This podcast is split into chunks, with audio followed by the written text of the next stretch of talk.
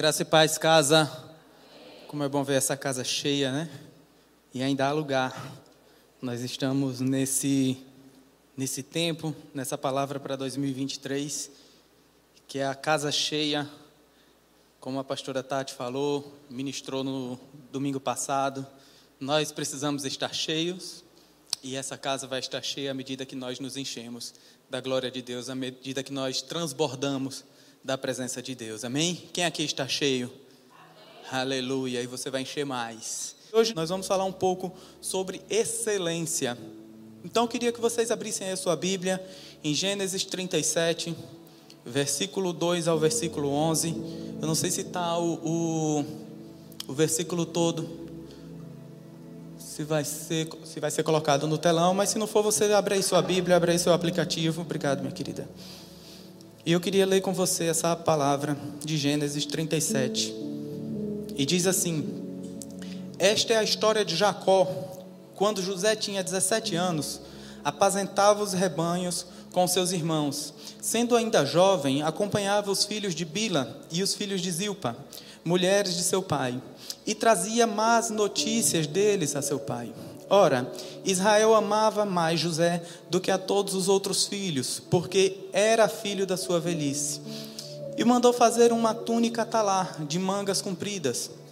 Quando seus irmãos viram que o pai o amava mais do que todos os outros filhos, odiaram-no e, não, e já não podiam falar com ele de forma pacífica. José teve um sonho e contou a seus irmãos, por isso o odiavam ainda mais. E disse-lhes: Peço que ouçam o sonho que tive. Sonhei que estava amarrando feixes no campo, e eis que o meu feixe se levantou e ficou de pé, enquanto os feixes de vocês o rodeavam e se inclinavam diante do meu. Então os irmãos lhe disseram: Você pensa que vai mesmo reinar sobre nós? Pensa que realmente dominará sobre nós? E com isso o odiavam ainda mais, por causa dos seus sonhos e de suas palavras. José teve ainda outro sonho que ele contou a seus irmãos, dizendo: Sonhei que o sol e a lua e onze estrelas se inclinavam diante de mim. Quando José contou esse sonho ao pai e aos seus irmãos, o pai repreendeu, dizendo: Que sonho é esse que você teve? Você está querendo dizer que eu, sua mãe e seus irmãos iremos nos inclinar até o chão diante de você? Os irmãos tinham inveja dele. O pai, no entanto, guardou aquilo no seu coração. Amém? Feche seus olhos, vamos orar. Pai, essa é a tua palavra, Deus, e nós queremos te pedir, ó Pai, da tua graça, da tua misericórdia, Deus, que nós possamos entender o que tu queres falar conosco nesta noite. Nós nos abrimos, abrimos nossos corações, pedimos a ti, toma, Pai, a direção deste culto, continua falando conosco e faz conforme a tua vontade, ó Deus, em nome de Jesus. Em nome de Jesus. Amém. O tema dessa palavra de hoje fala sobre a conquista pela excelência. Nós temos lá em Hebreus 11, nós temos a história dos heróis da fé. E ali conta um pouquinho da fé e das conquistas dos, dos povos que viveram antes do, do Novo Testamento, né? A história que se contou no decorrer da, das conquistas, no decorrer das lutas, no decorrer do relacionamento que Deus teve com o homem, que Deus criou com o homem. E a gente pode ver alguns pontos importantes. Por exemplo, Abraão, ele conquistou pela obedi obediência. Isaac, ele conquistou pela persistência. Jacó conquistou pela perseverança. Moisés conquistou pela fidelidade. Josué conquistou pela coragem. Davi conquistou pelas lutas. E nós vamos ver várias e vários e vários heróis da fé ali que não foram anunciado o tanto que eles fizeram, o que eles foram, o quanto eles foram usados. Mas nós temos ali também José, e José conquistou pela excelência. Nós vemos que Gênesis do capítulo 37 até o capítulo 50, a palavra vai tratando sobre a vida de José. Nós podemos ver algumas etapas, e eu acho interessante que, se você for olhar a, a história de Gênesis, a fala sobre José é o que mais ocupa espaço, e Deus não estaria trazendo, não estaria ocupando aquele espaço tão importante que tantas coisas que nós cremos que foram vividas e não foram faladas, e não foram transmitidas, não foram escritas, porque se tivessem escrito tudo, eu acredito que nós não teríamos tempo na nossa vida para ler. Mas tudo que está ali foi, foram pontos importantes, importantes para aquele tempo, importante para nossas vidas. E José teve um, um pedaço muito importante nesse livro de Gênesis. Nós podemos separar algumas etapas que conta ali na história do capítulo 37 ao capítulo 50. Nós lemos aqui uma, uma pequena parte. E a primeira etapa é que José teve sonhos. José, com 17 anos, Deus começou a dar um sonho, a dar uma revelação sobre o seu futuro. José, por conta desse sonho, despertou a inveja dos seus irmãos e, consequentemente, eles começaram a traçar um plano contra a vida de José. José foi vendido como escravo pelos próprios irmãos. José Chegando no Egito, naquela caravana que o levou para o Egito, ele foi vendido como escravo e passou a morar na casa de Potifar. E ali a gente começa a ver que José começa a crescer, mesmo em meio ao caos, mesmo em meio à injustiça. José passa por outra injustiça. Ele é condenado, ele é acusado por estupro e vai parar na prisão. E ele não praticou nada, pelo contrário, ele teve o cuidado de guardar a vida dele, de guardar o coração dele, de guardar de pecar contra Deus. José na prisão, ele passa a servir e interpreta os sonhos do copeiro do rei, do padeiro do rei. E a partir daí, passado um tempo, José também interpreta os sonhos de Faraó. E a partir desse sonho, a partir desse contato, José passa a viver uma nova vida. José passa a exercer o cargo de governador do Egito. O próximo passo, a próxima etapa, é que José tem agora um novo contato com sua família. E ele passa por um processo de perdão. A sua família vem morar no Egito, vem desfrutar do que ele está vivendo, vem ser abençoado pelas bênçãos que Deus tem derramado na vida dele e até mesmo na sua morte, José deixa um legado. E nós vamos ver um pouquinho sobre isso. E o que é que fez José conquistar? Em todas as áreas que ele viveu, em todos esses pontos, a gente vai vendo que, mesmo diante de injustiças, mesmo diante de situações que não foram favoráveis, ele conquistou. Ele conquistou porque ele aplicava a excelência. Tudo que ele fazia, ele fazia. A gente não vê relatos na Bíblia de José murmurando, de José reclamando, de José cabisbaixo. Mas a todo tempo nós vemos um homem servindo em excelência. E eu estava pesquisando sobre excelência e eu queria compartilhar com vocês. Excelência ele tem duas definições: substantivo feminino, qualidade do que é excelente, um grau elevado de perfeição e bondade, superioridade, e também ele traz um vira aí por favor que eu não decorei isso não. Amém. Adjetivo de dois gêneros: muitíssimo bom, ótimo, perfeito, distinto, e o contrário de excelente é péssimo. Eu fiquei imaginando, enquanto estava meditando sobre essa palavra, que Deus, quando criou tudo, Ele disse, e viu Deus que era muito bom. Eu queria colocar um, umas aspas aqui, eu acho que Deus estava olhando ali dizendo: ficou excelente, ficou muito bom, ficou perfeito. Existe uma excelência no céu. Nós não vemos nada partindo da parte de Deus que seja meia-boca, que seja é o que tem para hoje que seja algo, vamos deixar isso aqui nesse cantinho. Não, as coisas que Deus faz, tudo é excelente. E a excelência, se a gente for resumir, se a gente for pegar a luz da Bíblia, é tudo aquilo que nós fazemos de todo o coração. Lá em Colossenses capítulo 3, versículo 23 ao 25, diz assim: Tudo o que fizerem, façam de todo o coração como para o Senhor e não para os homens, sabendo que receberão do Senhor a recompensa da herança, e é Cristo, o Senhor de vocês, o Senhor que vocês estão servindo. E a palavra continua. Mas eu quero que você olhe aí para o seu vizinho e pergunte para ele: Você tem um coração excelente? Espera a resposta dele, viu? Se ele ficou calado, diga: Você vai receber nessa noite um coração excelente. Amém? Nós temos um, eu trouxe aqui compartilhar com vocês algumas falas de algumas pessoas que falaram, trouxeram uma expressão sobre a excelência. O pastor Carlito Paz, da igreja da cidade, ele diz que a excelência honra os céus e abençoa as pessoas. Não tem como nós fazermos algo excelente que não venha abençoar alguém. Se a gente for olhar a história, se a gente for procurar, tiver a curiosidade, se você tiver a curiosidade de pesquisar sobre como foi criado as coisas, você vai ver que alguém tentou melhorar, alguém quis fazer algo para beneficiar alguém e saiu algo perfeito. Se você tiver a curiosidade de olhar, por exemplo, o catálogo, Hoje já, a gente já está com tudo digital, né?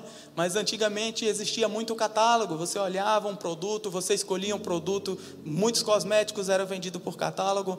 O catálogo ele foi feito porque um amigo mudou para uma cidade distante nos Estados Unidos e naquele lugar ele tinha coisas que na outra cidade não tinha. E no trem ele mandava fotografias, mandava embalagens para o outro amigo mostrando o que tinha ali mandava produtos para ele e começaram a catalogar para que o outro pudesse ter acesso e escolher. A partir daí foi patenteado um catálogo. Alguém que foi beneficiado por uma excelência para beneficiar, beneficiar outro. E, consequentemente, ele foi, com certeza foi o mais abençoado com essa patente. Existe uma escritora americana chamada Marabel Morgan. E ela diz assim: persistência é a irmã gêmea da excelência. Uma é a mãe da qualidade, a outra é a mãe do tempo. A persistência e a excelência, elas andam juntos. E para finalizar, Vicente Lombardi, um treinador e primeiro campeão da Super Bowl, o maior evento esportivo dos Estados Unidos. Ele diz assim: a excelência pode ser obtida se você se importar mais do que os outros julgam ser necessário, se arriscar mais do que os outros julgam ser seguro, sonhar mais do que os outros julgam ser prático e esperar mais do que os outros julgam ser possível. Ou seja, a excelência é algo alcançável. E essa casa ela preza pela excelência. Eu não sei se você já teve o, o contato com a missão, a visão, a cultura desta casa. Se você não teve contato com isso, no dia 28 nós teremos a conferência Servir e você vai poder aprender um pouco mais dessa casa. Mas no quarto ponto da cultura da igreja casa, ele diz assim: a excelência revela a quem nós servimos. Em tudo que nós fazemos, nós estamos sendo observados. E as nossas atitudes, as nossas ações, ela, ela revela a quem nós estamos servindo. Quantas vezes nós somos parados, quantas vezes nós somos interrompidos no que estamos fazendo com alguém perguntando: Você é cristão? Você faz parte de alguma igreja? Existe algo diferente em você? E isso é bom, porque nós estamos refletindo a Cristo. Nós estamos refletindo a excelência dos céus aqui na terra. E nós temos alguns princípios que nós vamos aprender com a vida de excelência de José. E o primeiro deles, se você quiser tomar nota, o primeiro deles fala: transforme cenários e realidades. Lá em Gênesis 7, 37, 2, no início daquele versículo que nós lemos, ele dizia assim: Essa é a história da família de José. Quando José tinha 17 anos, ele pastoreava rebanhos com os irmãos. E muitas das vezes nós não damos importância a pequenos começos. José ele não tinha idade para cuidar de nada sozinho. O texto fala que ele andava com os filhos da esposa de seu pai. Ele era mais ou menos o menino de recado. O menino que ia para o campo, que voltava para dizer o que estava acontecendo, que ia para olhar se estava precisando de alguma coisa, que voltava para trazer um recado e vice-versa. E Lucas 16, 10, ele traz algo que fala sobre esses pequenos inícios. Quem é fiel no pouco também é fiel no muito, e quem é desonesto no pouco também é desonesto no muito. Se a gente for olhar, José poderia muito bem quando ele foi visitar, quando ele foi procurar os seus irmãos para verificar se, se estava tudo bem e não encontrando, voltar e dizer: Papai, não encontrei. E ele não estaria fugindo da missão que foi lhe dada. ele não estaria mentindo, ele não, não estaria fugindo com a verdade, que a palavra diz que ele não os, encontrar, não, não os encontrou. Mas José tinha a excelência na vida dele. José foi procurar, a ponto de encontrá-los, e a gente sabe que a história, por ele encontrar os irmãos, os irmãos jogaram no buraco. Nós podemos, nós podemos retirar alguns pontos importantes para transformar cenários em realidade na vida de José. E um deles é sirva com objetivos superiores. José não estava servindo somente o pai dele. José não estava servindo somente os irmãos. José estava, já tinha na sua essência o servir, o abençoar. Você também pode ter um ponto importante que é seja responsável por suas conquistas. Muitas das vezes nós estamos procurando crescer, nós procur, estamos é, insatisfeitos, por exemplo, com o nosso local de trabalho, mas nós não estamos mostrando melhorias. E o muito que vai acontecer é talvez você continuar onde você está insatisfeito, porque você é responsável por suas conquistas.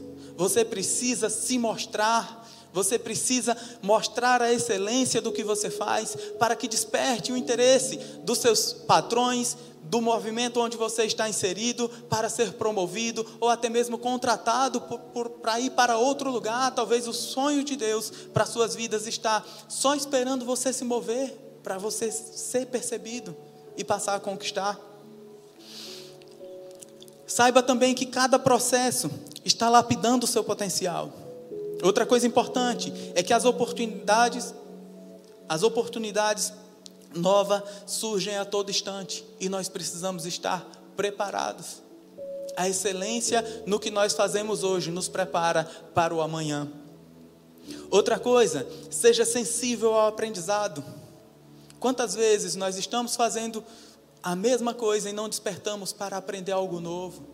não despertamos para mudar a nossa percepção diante do que nós estamos fazendo. E por último, faça além do que você foi contratado. É interessante que muitas das vezes você está em um comércio, você está em um ambiente e você chega para pegar uma informação e a pessoa diz: Não, isso não é do meu setor, procure outra pessoa. E como é triste perceber isso. Como é ruim perceber isso. E como é gostoso também você chegar num local e você ser bem atendido. Você chegar no local e aquela pessoa dizer: Olha, não é o meu setor, mas deixa eu te acompanhar, deixa eu te mostrar alguém que vai te ajudar, deixa eu, deixa eu ver o que eu posso fazer por você. Isso é excelência. E José, José ele serviu, ele foi servo. E por ser servo, ele foi promovido. Em todos os momentos nós vemos José servindo a alguém, desde o tempo de escravo, seja no tempo de prisão, seja no tempo onde ele estava com seus pais, seja quando ele foi promovido a governador do Egito. Quem é servo, ele é promovido, amém? E eu fico me perguntando, qual seria a história de José? O que é que nós estaríamos contando sobre José se ele escolhesse ficar no cantinho dele? Se ele aceitasse a posição de escravo? se ele aceitasse a posição de prisioneiro, o que é que nós estaríamos contando? Talvez essa história nem estaria com tanta ênfase na palavra. Jesus ele passou por esse processo, lá em Filipenses 2, capítulo 5 ao 11, fala sobre a posição de Cristo. E diz assim: Seja a atitude de vocês a mesma de Cristo Jesus, que, embora sendo Deus, não considerou ser igual a Deus, não considerou que, ser, que o ser igual a Deus era algo que devia pegar-se, mas se esvaziou a si mesmo, vindo a ser servo, tornando-se semelhante ao homem e sendo encontrado em forma humana, humilhou-se a si mesmo e foi obediente até a morte e morte de cruz. Por isso Deus o exaltou à mais alta posição e lhe deu um nome que está acima de todo nome, para que ao nome de Jesus todo joelho no céu e na terra e debaixo da terra, e toda língua confesse que Jesus Cristo é o Senhor para a glória do Pai. Amém. Cristo ele nos deu exemplo em tudo. Eu costumo sempre falar que tudo que nós precisávamos, Cristo deu exemplo. Até mesmo no servir, e foi onde ele mais exemplificou. Nós vemos Cristo com toda a autoridade que ele tinha, de filho de Deus, se esvaziando de todo o título e servindo. Se esvaziando de todo o título e até mesmo lavando os pés dos seus discípulos para mostrar como se faria, como se fazia. Tudo que nós precisamos em nossas vidas, nós temos um exemplo de Cristo para nos ensinar. E Cristo foi servo. E ele recebeu o título, recebeu o nome que é maior do que todos os nomes, o nome de maior autoridade, porque ele foi servo. Porque ele passou pelo processo, amém? Gênesis 39, versículo 3 e 4 diz: Quando este percebeu que o Senhor estava com ele e que fazia prosperar em tudo o que realizava, agradou-se de José e tornou-se administrador dos seus bens. Potifar deixou ao seu cuidado a sua casa e lhe confiou tudo o que possuía. José, ele transmitia a presença de Deus. Ele transmitia as bênçãos de Deus. Não teve uma carta, não teve uma recomendação, não teve nada que dissesse a Potifar, ó, oh, o que esse menino coloca a mão dá certo. Não.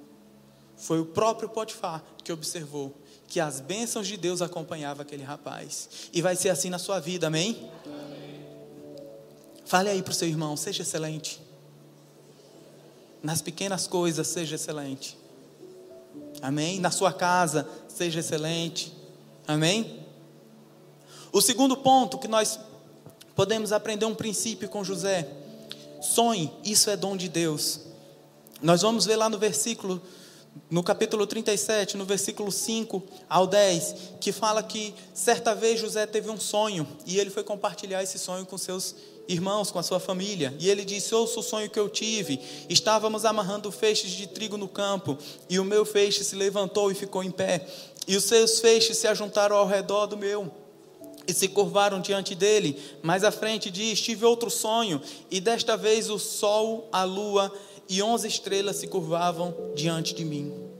Deus ele fez o homem numa engenharia biológica tão perfeita que até a necessidade de sonhar Deus colocou no homem e ele mesmo supriu, a ponto de revelar coisas grandes da parte de Deus através de sonhos. Quem aqui já, já ouviu, já foi, já teve uma revelação, já teve um contato de Deus para a sua vida através de um sonho, de um sonho dormindo, de um sonho onde você estava ali com os olhinhos fechados.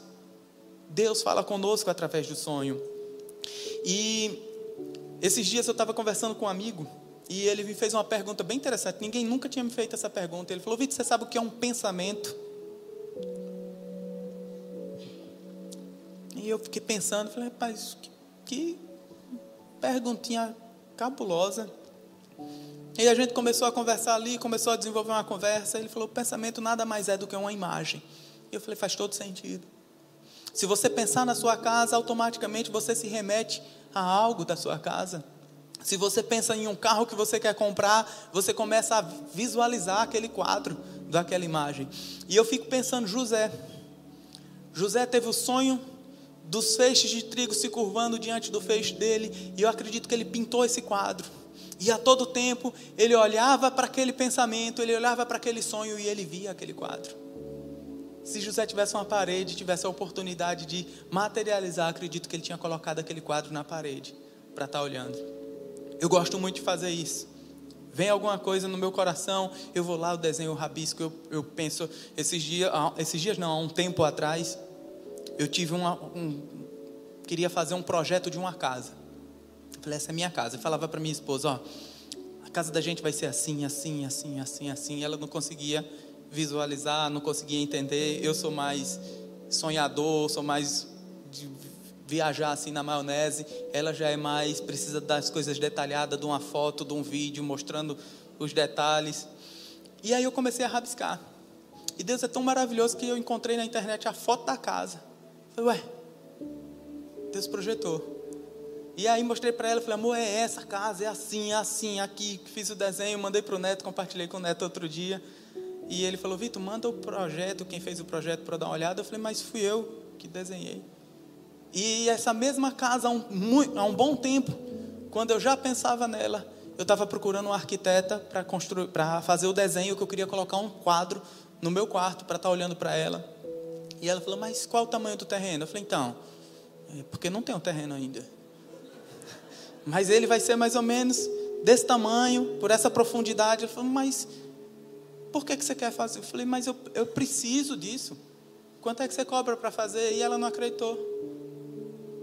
Não teve essa continuidade. Eu tive que desenhar porque ela não acreditou. E muitas das vezes vai acontecer isso. Porque o sonho é seu. As pessoas não vão acreditar no sonho que Deus colocou no seu coração. Os irmãos de José não acreditaram no sonho que Deus trouxe ao coração de José, talvez por falta de maturidade. Ele compartilhou naquele momento e aquilo colocou numa situação complicada, mas nós sabemos que todas as coisas cooperam para o bem daqueles que amam a Deus. E talvez aquilo, e talvez não, com certeza aquilo precisava acontecer, porque era treinamento para José, era estrada para José percorrer, para que vivesse o propósito. José ele teve uma revelação de Deus através dos seus sonhos. E muitas das vezes, assim como aconteceu com José, nós somos tentados a desacreditar nos nossos sonhos. Nós somos tentados pela situação. Deus nos dá um sonho e muitas das vezes nós estamos ali, mas isso não dá porque eu não tenho condição, porque eu não vou ter como me mover nisso, porque eu não tenho mais idade. A minha esposa começou a fazer, realizar um sonho dela. E a gente tem 16 anos de casado. Quando a gente se conheceu, ela já falava em fazer educação física. E quantas vezes eu fui a pessoa que desacreditou ela do sonho dela? Quantas vezes eu não falei, mas isso não, não é uma coisa que vem a ter tanto futuro. Mas o sonho era dela, não era meu. Não tinha futuro nenhum para mim, porque não era meu sonho. Nós muitas das vezes somos desacreditados também pelas frustrações, as nossas experiências. Uma coisa que não deu certo e agora a gente começa a desacreditar nas outras. E muitas das vezes uma coisa que não deu certo na sua vida foi propósito de Deus porque aquilo não era um sonho para a sua vida. Mas nós precisamos consultar a Deus o que é que Ele está projetando para nossas vidas, quais são os sonhos dele para nossas vidas. Nós somos tentados também a desacreditar por pessoas próximas. E o pior de tudo é que muitas das vezes alguém cala os nossos sonhos e nós paramos de sonhar. Sonhos maiores que Deus teria para nossas vidas são podados. Porque o papai, porque a mamãe, porque uma pessoa que você tinha total confiança disse: Isso não vai dar em nada. E eu declaro sobre a sua vida, se você ouviu uma palavra negativa contra os seus sonhos, eu declaro que essa palavra tem falido essa palavra não prospera, porque o que prospera na sua vida são os sonhos que Ele tem para você. E pior do que isso, pior do que deixar de sonhar, é que muitas das vezes nós estamos nessa posição de fazer os outros desacreditarem dos sonhos dele. Eu tive uma experiência com o meu Juan esses dias, a gente viajou de, de, de final ano, passou uma semana fora, e aí a gente saiu para comer, litoral, Normalmente o, o, o valor é um pouquinho mais caro do que o que você está acostumado aqui. E aí ele é muito curioso. Ele tudo está perguntando: Papai, quanto foi isso? Papai, isso? E ele gosta de economizar, ele não gosta de gastar à toa. E aí quando ele soube o valor, ele falou: Papai, tudo isso? E eu falei: Tudo isso. Só que tem um detalhezinho. O Juan falava: Eu vou ter dez filhos. E eu falei para ele, eu falei, ó, essa conta foi só dois, viu? Só eu, sua mãe, dois. Imagina com dez. E eu falei, tá vendo esse carro? Cabe cinco. Você vai ter que ter uma Sprinter, viu? Vai caber os dez. Ele parou, arregalou o olhão para mim e disse, papai, eu não quero não ter mais dez filhos. E passou, virou uma brincadeira naquele momento. E a coisa ficou muito séria porque Deus falou ao meu coração, e se esse for o meu sonho para a vida dele? E se o 09 for a pessoa que vai revolucionar e vai fazer se cumprir o projeto de Deus para uma geração? E agora eu tenho que reconstruir na vida dele a possibilidade dele ter dez filhos. É sério, meu irmão. A responsabilidade está nas minhas costas. Porque eu lancei uma sementinha que pode, pode paralisar. Esses dias eu estava orando, Deus, manda o 09 primeiro, Senhor. Manda o 09 primeiro. Não me deixa com essa, com essa conta, não. E a gente brinca, mas é sério. Nós temos que ter cuidado com o que nós estamos falando, principalmente para os nossos filhos. Outra vez, há um bom tempo, o Juan tinha uma ideia de comprar. Ele chegava e falava: Pai, eu vou ter. Dizia um carro determinado, ele dizia: vou ter tantos carros desses. Eu falei: Meu filho, não tem necessidade. E ele: Não, mas eu vou ter tantos carros desses. Eu, meu filho, não tem necessidade. Entenda uma coisa: Você só precisa de um você vai crescer, você compra o carro que você quiser, depois você vende, compra outro, mas não tem necessidade de tantos. E ele não sabia me explicar, eu também não conseguia entender.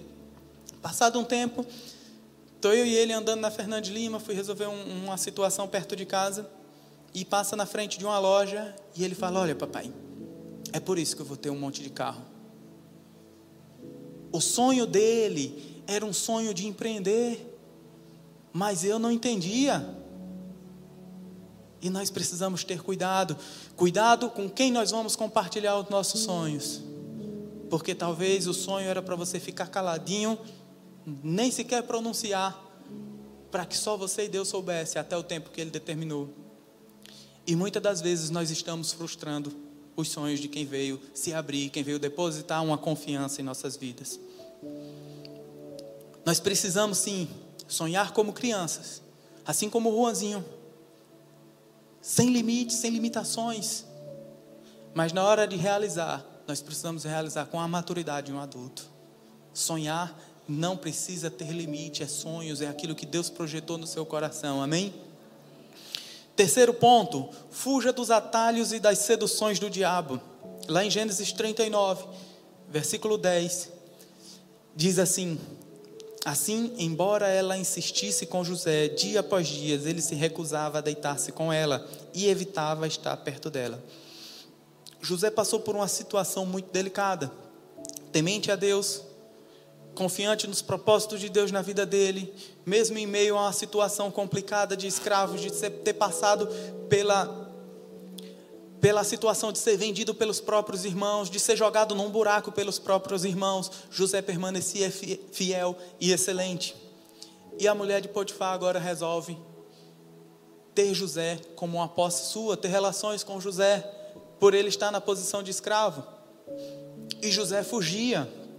A palavra diz: José evitava ficar perto dela.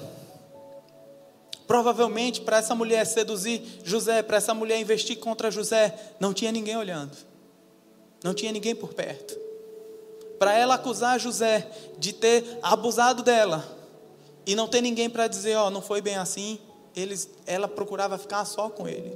E a pergunta é: o que é que você está fazendo quando não tem ninguém olhando? O que é que você está fazendo com os atalhos? que é que você está fazendo com as situações, com as seduções que estão se levantando com você quando você não está perto. Ser excelente também é quando ninguém está vendo. E principalmente porque os olhos de Deus estão a todo tempo sobre as nossas vidas. Independente de estarmos rodeados de pessoas, independente de estarmos nesse lugar maravilhoso, onde todo mundo sorri, onde todo mundo dá boa noite, onde todo mundo se abraça independente de estar em um lugar insuportável de se estar. Nós precisamos sim ser fiéis. Nós precisamos sim fugir das tentações. Nós precisamos sim estar focado no que Deus tem trazido ao nosso coração, no que Deus tem nos mostrado como o final das nossas vidas. Isso que nós estamos vivendo hoje é só uma passagem. O que importa mais para nossas vidas é a nossa morada eterna. Em Tiago 1, capítulo 13, versículo 13 e 16, tem uma fala que me chamou a atenção. Eu nunca tinha olhado para esse versículo com, com, com esse olhar. Deus é maravilhoso. Diz assim: quando alguém for tentado, jamais deverá dizer, estou sendo tentado por Deus, pois Deus não, não pode ser tentado pelo mal e a ninguém tenta. Cada um, porém, é tentado pela própria cobiça, sendo por esta arrastado e seduzido. E olha que interessante. Então a cobiça, tendo engravidado, dá a luz ao pecado, e o pecado, após ter após ter se consumado, gera a morte. Irmãos, Não se engane, não se deixe enganar. Eu achei muito forte isso, que eu nunca tinha parado para olhar dessa forma. A cobiça, aquilo que o nosso coração está desejoso, engravida e dá a luz ao pecado. Tudo começa, muitas das vezes, com algo pequenininho que está à nossa volta, que está batendo na nossa porta. E aquilo vai crescendo, a ponto de ser consumado e virar um pecado. Pastor Josué Gonçalves, conferência de homens que teve lá em São José dos Campos, muitas ministrações maravilhosas, muitas palavras maravilhosas, mas aquele homem contou uma história e ele falou uma frase que eu nunca vou esquecer. Ele disse: Uma tentação confessada, ela jamais vai virar um pecado. Muitas das vezes nós estamos sofrendo com a tentação, com uma sedução, seja em qual área for, e nós estamos calados, com vergonha de compartilhar com alguém que poderia nos ajudar na pior das hipóteses, orando conosco. Alguém que poderia saber do que nós estamos passando e começar a trocar uma ligação e dizer: meu querido, como é que você está? Estou orando por você. Vamos sair dessa, vamos fugir dessa. Fugir de tentação, meu querido, não é vergonha nenhuma. Vergonha é pecar. Vergonha é você tropeçar no seu pecado e dar com a cara no chão. Amém? E eu queria perguntar para você, queria que você se perguntasse aí: o que é que tem te seduzido? Tem alguma coisa batendo na sua porta, querendo te derrubar, querendo tirar do propósito de Deus para suas vidas? E eu quero te dar um conselho: rompa com isso, meu querido. Busque ajuda. Se você participa de alguma conexão, fale com seu líder de conexão. Se você tem um irmão que você tem mais intimidade, converse com ele. Busque alguém para orar. Marque um gabinete com seu pastor. Mas não fique com isso guardado, não. Você precisa entender que, assim como José recebeu um anel lá do Faraó para governar, existe um anel esperando a sua conquista. E esse anel só vai ser entregue se você conseguir superar também as tentações. Amém? Quarto ponto, use bem as conexões e construa um bom e construa bons relacionamentos. Gênesis 41, 10 e 12 conta a história de quando o faraó teve o sonho e o servo dele foi falar do tempo que ele estava na prisão. E ele diz assim: certa vez o faraó ficou irado com os seus dois servos e mandou prender-me junto com o chefe dos padeiros na casa do capitão da guarda. Pois bem, havia lá conosco um jovem hebreu, servo do capitão da guarda. Contamos a ele os nossos sonhos e ele interpretou, dando a cada um de nós a interpretação do seu próprio sonho. E o que me chamou a atenção nisso é que José, ele não é mais agora só um sonhador. O nível dele subiu. Deus agora está dando a ele a interpretação. A excelência vai fazer você subir degrau, meu querido. Você não vai ficar parado com o dom que Ele deu, não. A excelência vai fazer que outros dons venham até você. Deus não deu dons para cada um de nós. Se a gente for olhar aqui em uma forma mais aberta, todos nós somos diferentes. Todos nós temos particularidades. Eu compartilhei, eu gosto de compartilhar muito com minha esposa alguma coisa que eu vejo no Instagram, coisa engraçada que eu sei que ela vai achar engraçada, coisas sérias.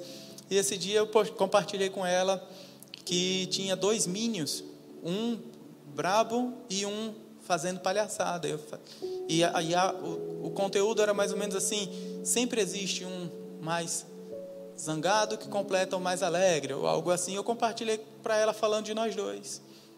Ela, quando cheguei em casa, ela perguntou: Você era qual? Eu falei: Bom, durante o dia eu sou o zangado, durante a noite eu sou o palhaço, e vice-versa. Nós somos diferentes. E glória a Deus por isso.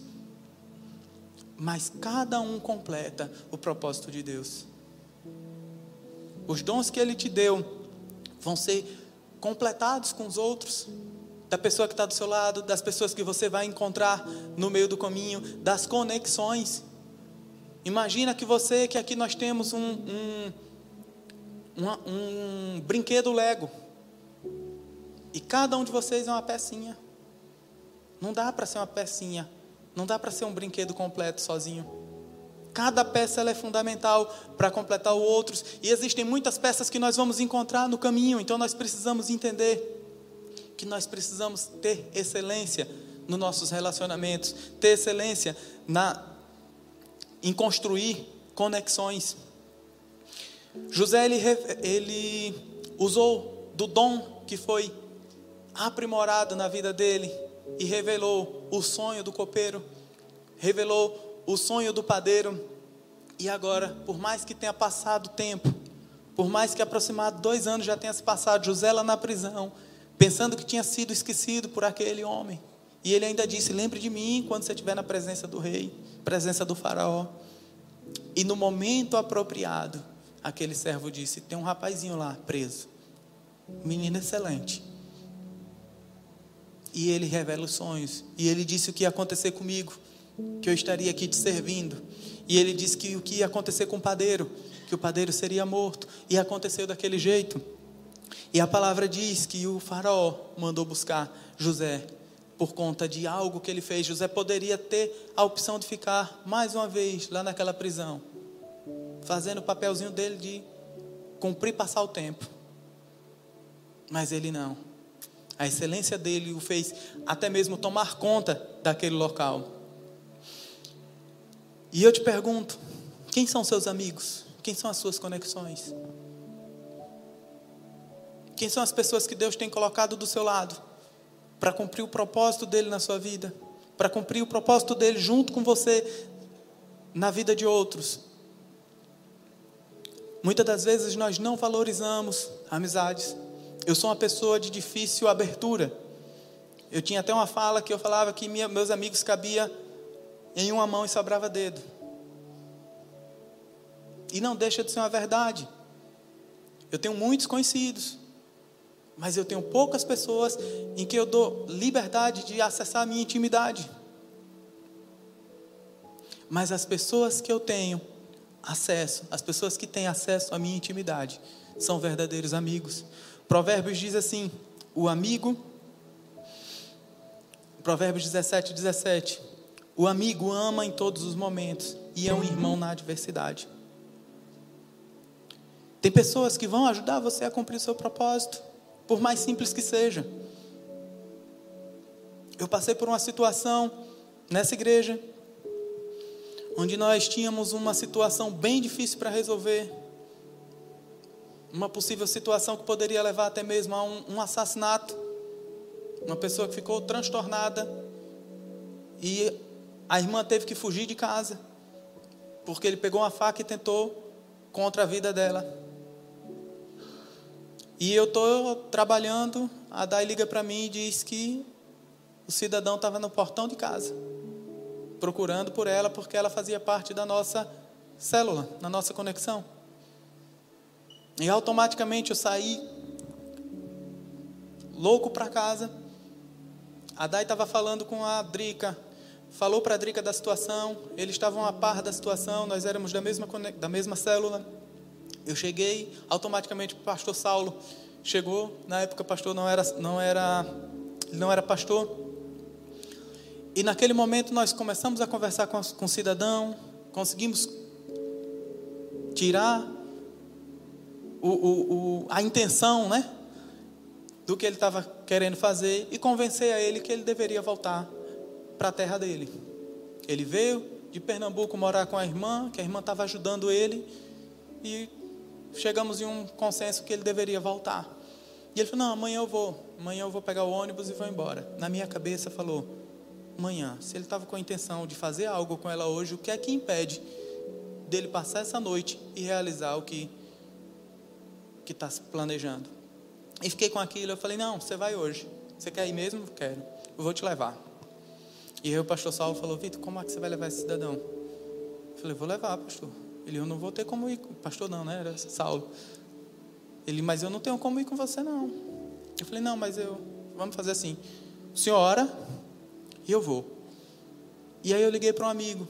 E eu disse, Fulano, Tô precisando com o rapaz no carro, tá? A gente indo a caminho de casa para pegar as coisas dele. Tô precisando ir, eu não lembro o nome da cidade, depois de Caruaru, em tal lugar. E preciso que alguém vá comigo. E o que foi, Vitor? Eu falei, não posso contar não, não dá para contar agora não. Você pode ir. E aquilo me marcou, porque ele estava no hospital com a, com a esposa. A esposa tinha feito uma cirurgia de varizes ele disse: Olha, eu estou aqui no hospital, você me pega aqui? Nós temos sim que fortalecer conexões. Nós temos ter, que ter pessoas ao nosso lado que comam um quilo de sal conosco. Pessoas que na hora da dificuldade ele vai dizer: Olha, eu estou aqui com você. Eu vou orar com você. Eu vou viajar com você. Eu vou enfrentar esse desafio com você. Você não está sozinho. Deus vai nos ajudar. Deus vai nos fazer romper. Valorize as suas conexões, querido. Talvez tenha pessoas que estão para estar tá conectadas contigo estão distantes. Talvez tenha pessoas que possam estar no mundo, era para ela estar aqui, nessa cadeira aí do seu lado. E o que está faltando é simplesmente nós termos esse contato, nós termos essa atenção, nós mandarmos uma mensagem, nós falarmos o quanto nós nos importamos com ela. Talvez ela seja uma peça do Lego que se encaixa com você. Valorize suas conexões. Quinto ponto, supere seus traumas e limitações. Gênesis 50, lá no versículo 18 e 20, conta a história já de quando os irmãos de, de José vieram até ele.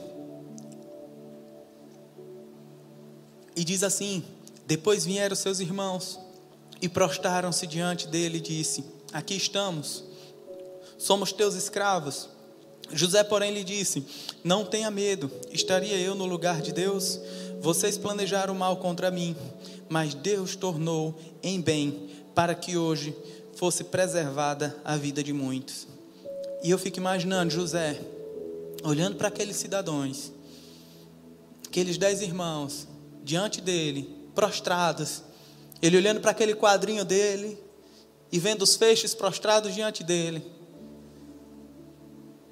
e talvez muitos de nós diria: agora, moço, vocês não disseram que não iam se prostrar? O que é que vocês estão fazendo aí? Mas Deus não cria filhos vingativos.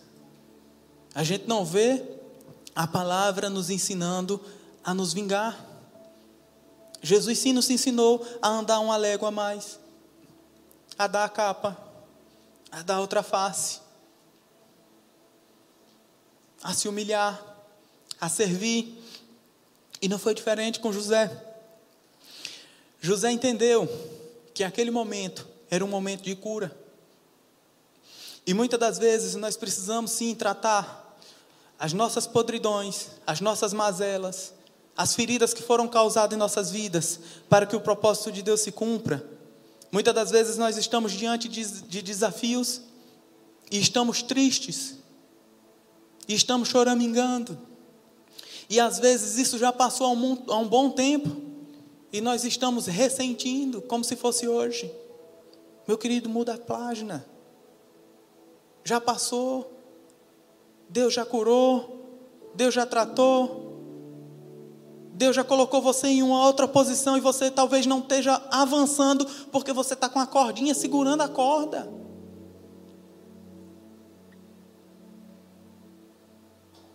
Quantas palavras a gente não já ouviu falando que nós devemos nos desprender do passado, que Deus tem novidade para a gente, nós estamos diante de uma palavra que fala sobre uma vida cheia, sobre uma casa cheia. E essa casa, essa morada que existe dentro de você, só vai estar cheia se você se esvaziar das prisões do passado. Ore, vá buscar, peça direcionamento de Deus. O que é que na sua vida precisa ser desprendido para que você avance? As portas do céu estão abertas, meu querido. As bênçãos de Deus estão, estão liberadas para nossas vidas. Muitas das vezes somos nós que impedimos o acesso da bênção. Somos nós que não crescemos. Deus nos fez para avançar. Existe uma coisinha chamada livre arbítrio cabe a você decidir. onde você quer estar? Onde você quer estar? Preso nas suas emoções, preso no fundo do poço, que você já saiu do poço, você já está numa nova fase, mas a sua mente está lá dentro do poço, que me empurraram, que me jogaram, que eu fui vendido. E José foi muito feliz na sua fala. Vocês, deixa eu me achar. Vocês planejaram contra mim, mas Deus tornou em bem, para que hoje fosse preservada a vida de muitos.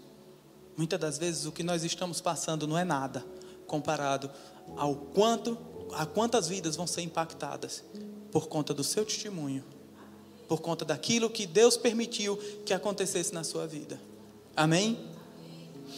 José conseguiu superar dor, conseguiu superar traumas, conseguiu superar ressentimentos. E isso não foi dado somente a ele. Foi dado para todos nós. Jesus ele disse assim, lá em João 16, 33, eu peguei a versão da mensagem, diz assim: Estou dizendo coisas, estou dizendo essas coisas, para que você, para que, crendo em mim, vocês estejam inabaláveis, seguros e desfrutem paz. Nesse mundo mal, sempre terão dificuldades, mas fiquem firmes, eu venci o mundo. Sabe quando vai ser fácil?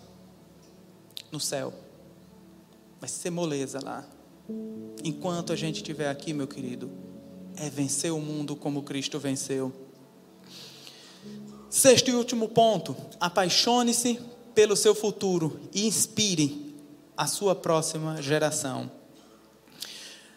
Lá em Gênesis 41, versículo 41 e 42, conta: E o Faraó prosseguiu e entregou Entrego a você agora o comando de toda a terra do Egito.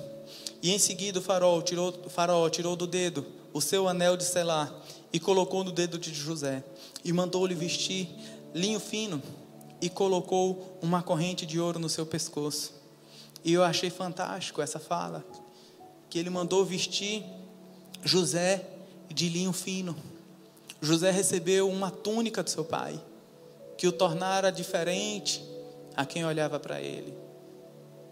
E aquela túnica foi rasgada, aquela túnica foi lançada sangue de um animal para simular que José tivesse sido atacado. E talvez José tivesse visto os irmãos ficando com aquela túnica quando ele foi vendido como escravo. Mas Deus ele é tão maravilhoso que ele não deixa ficar faltando nada nas nossas vidas. O faraó mandou colocar uma, um, mandou vestir de linho fino. E ainda colocou um detalhezinho, né, uma corrente no seu pescoço, uma corrente de ouro no seu pescoço. José ele enxergou o futuro. Ele teve uma visão dos feixes das vidas se prostrando, dos irmãos se prostrando diante dele, por mais que ele não possa ter entendido o que estava acontecendo, entendido o que estava à sua frente. José, em cada etapa da sua vida, ele se moveu baseado nessa visão, baseado nesse sonho. Ele sabia o que tinha para ele lá na frente. Muitas das vezes nós estamos deixando o nosso futuro de lado. Nós não estamos como José, na certeza que se Deus nos deu um sonho, aquilo vai acontecer. Independente do que nós estamos vivendo hoje, independente do que está se projetando para o amanhã, é a Deus que nós precisamos estar prestando conta, está dizendo: Eu acredito, Senhor, vai se cumprir. Se cumpriu o propósito na vida de José. José foi excelente. José não olhou para o lado, José não olhou para o que as pessoas estavam vivendo ao seu lado, José olhou simplesmente para a identidade de Deus para a sua vida. E muitas das vezes nós estamos nos comparando, nós esquecemos que nós somos um, um ser pleno, feito com riquezas de detalhe. Deus não nos deixou faltar nada. E lá em Gênesis, capítulo 50, versículo 25, diz assim: José, José fez com que os filhos de Israel prestassem um juramento, dizendo: Quando Deus intervir em favor de vocês, levem os meus ossos. E lá em Êxodo, capítulo 13, a gente vê quando José está trazendo o povo do Egito de volta para a terra prometida. Moisés levou os ossos de José, porque José havia havido feito os filhos de Israel prestarem um juramento, quando disse: Deus certamente virá em auxílio de vocês, levem os meus ossos daqui. Meu querido, até, até o seu último fôlego de vida vai estar se cumprindo o propósito de Deus na sua vida. Não tem nada que fuja. Deus sabe a hora exata que você vai estar até o seu último suspiro aqui na terra. E até esse último suspiro, Deus tem planos para a sua vida. Na vida de José foi impactar a vida de uma próxima geração, dizendo: Me levem, vocês têm um compromisso comigo. Não me deixe nesse lugar. O nosso Deus vai vir resgatar. O nosso Deus nos prometeu, se você for lá em Gênesis mais à frente um pouquinho, você vai vendo que Deus fala para Abraão que ele vai para uma terra, Deus fala para Jacó que ele vai para uma terra e ele vai passar um tempo e ele vai voltar. E Deus vai resgatar. E se cumpre. E José, até mesmo nas suas últimas histórias, nas suas últimas falas, ele fez com que a próxima geração fosse influenciada a, partir do seu sonho, a partir do seu propósito. Eu queria convidar vocês a ficarem de pé. Eu queria te convidar a olhar aí no olho do seu irmão e dizer para ele: Você é o único, meu querido. Você foi destinado para uma história honrosa. E não importa o que é que você está passando hoje, não importa como é que está a sua situação no trabalho, como está a sua situação na sua família, como a sua família está olhando para você, não importa como estão andando as pessoas que você ama. Talvez você tenha sofrido, talvez você esteja sofrendo por não ver, não conseguir enxergar solução para um filho, para um irmão, para alguém que esteja passando por uma situação complicada. Mas eu quero te dizer que há poder no nome de Jesus para mudar quadros. Sonhe. Comece a sonhar com vidas transformadas. Comece a sonhar com a sua vida transformada. Jesus ele entra na história da humanidade e ele muda a história de pescadores, ele muda a história de bancários, ele muda a história de radicais políticos.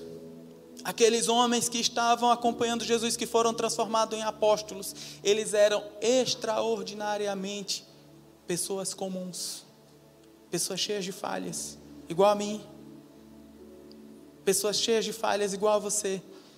E eles foram transformados em homens que começaram a mudar uma geração através da vida de Cristo. E o nosso papel como igreja é transformar também a vida de pessoas extra, extraordinariamente comuns em discípulos de Jesus. Amém? Feche seus olhos, meu querido. Eu quero orar por você. Eu queria te convidar a refletir nesse momento. Um dos maiores segredos para que José conquistasse foi porque ele usou um padrão de excelência do céu. Em qual área que você precisa aplicar a excelência do céu? Como está o seu relacionamento com Deus?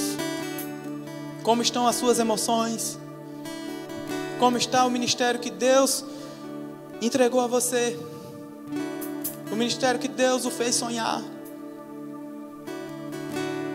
Como está a sua situação no seu emprego, na sua casa, com a sua família? Como seus votos com Deus? Conte agora para Ele. Aproveite esse momento. Deus está esperando você contar o que é, qual a área que você quer que Ele te dê força, que Ele te dê sabedoria para que você seja excelente. Para que as situações, os quadros comecem a mudar a partir da sua vida. A história de uma geração foi mudada através da vida de José, porque ele aceitou ser excelente, ele aceitou ser um servo bom, ele aceitou servir a um povo a qual ele sequer conhecia. Deus está te dando a oportunidade de ser um servo excelente no local que você está plantado. Paizinho, nós estamos aqui, Senhor, como teus filhos, como filhos amados, como filhos que o Senhor resgatou diante das nossas situações, diante dos buracos, da vida de escravidão a qual nós estávamos, Deus. E nós queremos pedir, ó Pai, a Ti, que Tu venha, ó Deus, olhar para nós com um olhar de misericórdia, olhar para nossas vidas, ó Deus, nos capacitando a ser excelentes, ó Pai, onde nós estivermos, onde Tu tens projetado, Senhor, planos para nossas vidas. Que nós venhamos, ó Deus, parar de olhar para as dificuldades, parar de olhar para as impossibilidades e olhar, ó Deus, simplesmente para onde Tu estás nos, dirigi nos dirigindo, Deus. Nós queremos, ó Deus, ser encorajados, ó Pai através da tua palavra, através, ó Pai, de tantos milagres que tu fizeste na tua palavra, ó Pai, mostrando que para ti não há nada impossível, Deus. Quantas vezes tu já na nossa própria vida mostrou que tu pode fazer do jeito que tu queres. E nós queremos no nosso tempo. Ó Pai, nós nos arrependemos, ó Deus, de viver a nossa vontade. Nós nos arrependemos, ó Pai, de viver o que nós achamos que é bom para nossas vidas. Nós te pedimos perdão, ó Deus. Nos perdoa, Pai. Nos coloca, ó Deus, de volta na nossa rota. Nos coloca, ó Deus, de volta, ó Pai, nos propósitos que tu tens sonhado para nossas vidas, ó Pai. Não deixa que nós venhamos perder a possibilidade de alcançar a nossa família, de ter a nossa casa, ó Pai, cheia da tua bondade, da tua plenitude, Senhor. Nos perdoa, Pai, por muitas das vezes nós estarmos aqui sentados, ó Deus, no conforto, ó Pai, de um ar-condicionado, no conforto de uma boa música, no conforto, ó Pai, de uma cadeira acolchoada, Deus, onde nós poderíamos, ó Pai, estar simplesmente preocupado, ó Deus, com aquelas pessoas que nós passamos a semana e não fizemos um convite de dizer: vamos à casa do Senhor, vem aqui, Deus tem planos para as suas vidas, Pai, nos perdoa, Deus, e nos dá, Senhor, discernimento, nos dá sabedoria, abre os nossos olhos, Senhor que nós possamos, ó Deus, estar como José, ó Pai, vivendo a tua excelência, que nós possamos estar como Jesus, servindo, ó Pai, abrindo mão de títulos. Nós não somos nada, nós estamos aqui simplesmente como mordomos teus, ó Pai. Tudo que nós temos é porque a tua misericórdia nos alcançou, tudo que nós temos é porque a tua bondade nos alcançou, ó Pai. Nos esvazia, Senhor, de nós mesmos e nos leva, ó Deus, para o lugar onde nós nunca deveríamos ter saído, Senhor. Eu abençoo, ó Pai, a vida dos meus irmãos nessa noite, ó Pai. Eu declaro sobre a vida deles, ó Deus, sonhos, ó Pai. Novos sonhos, ó Deus. Reativação, ó Pai, dos sonhos que tu projetasse para eles, ó Deus. Que tu venha trazer a memória, Deus. Que tu venha trazer, ó Deus, durante hoje, durante esse tempo, ó Pai, durante essa semana, ó Pai, a lembrança do que tu projetaste para as suas vidas a lembrança, ó Pai, dos sonhos que tu revelaste no íntimo, Deus, para cada um deles, ó Pai. Que eles voltem a sonhar, ó Deus.